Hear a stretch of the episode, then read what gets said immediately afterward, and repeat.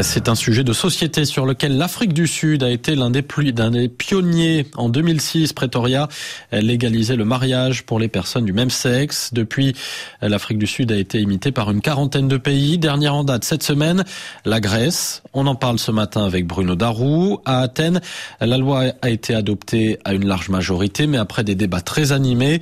Bruno, la Grèce est-elle en train d'opérer une petite révolution sociétale? Eh bien, la réponse est oui. La est un pays méditerranéen, membre de l'Union européenne, mère historique de la démocratie, mais la Grèce contemporaine est aussi un pays où le modèle de société, notamment pour ce qui concerne la famille, reste assez traditionnel, avec une église orthodoxe encore très puissante. Il n'y a pas d'ailleurs de véritable séparation entre l'église et le pouvoir politique en Grèce.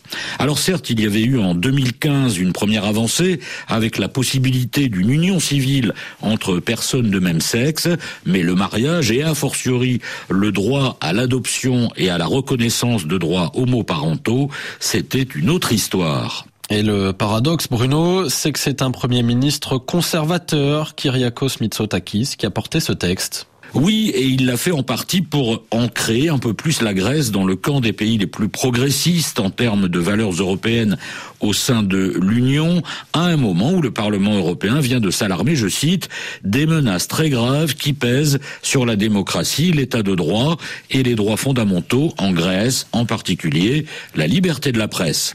C'est donc un Premier ministre de droite qui fait adopter un texte progressiste avec les voix de la gauche, un peu comme cela s'était en France avec la loi Veil sur l'avortement. C'est notamment le parti Syriza qui a permis l'adoption du texte, une formation dont l'actuel dirigeant est le premier homme politique grec ouvertement homosexuel. Alors en France, on avait parlé de mariage pour tous. Là, c'est la loi pour l'égalité civile.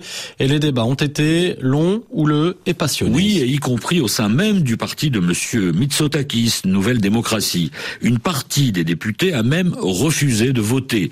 Au final, le texte a été largement adopté par le Parlement monocaméral, la Voulie, l'opposition acharnée de l'Église orthodoxe, dont se réclament pourtant plus de 90% des Grecs, n'aura rien pu empêcher et au-delà de ce texte, c'est aussi une forme d'émancipation laïque du pays qui se manifeste.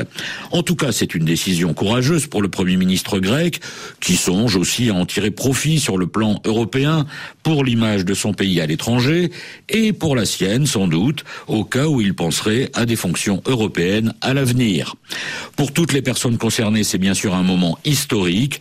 Désormais, elles ont non seulement les mêmes obligations, mais aussi les mêmes droits que les autres citoyens. Et la Grèce devient le 17e pays de l'Union européenne à autoriser le mariage pour les couples de même sexe, le 37e dans le monde et, plus symboliquement, le premier pays chrétien orthodoxe. Merci Bruno. Bruno Darou, on vous retrouve la semaine prochaine pour une nouvelle chronique Le Monde en question.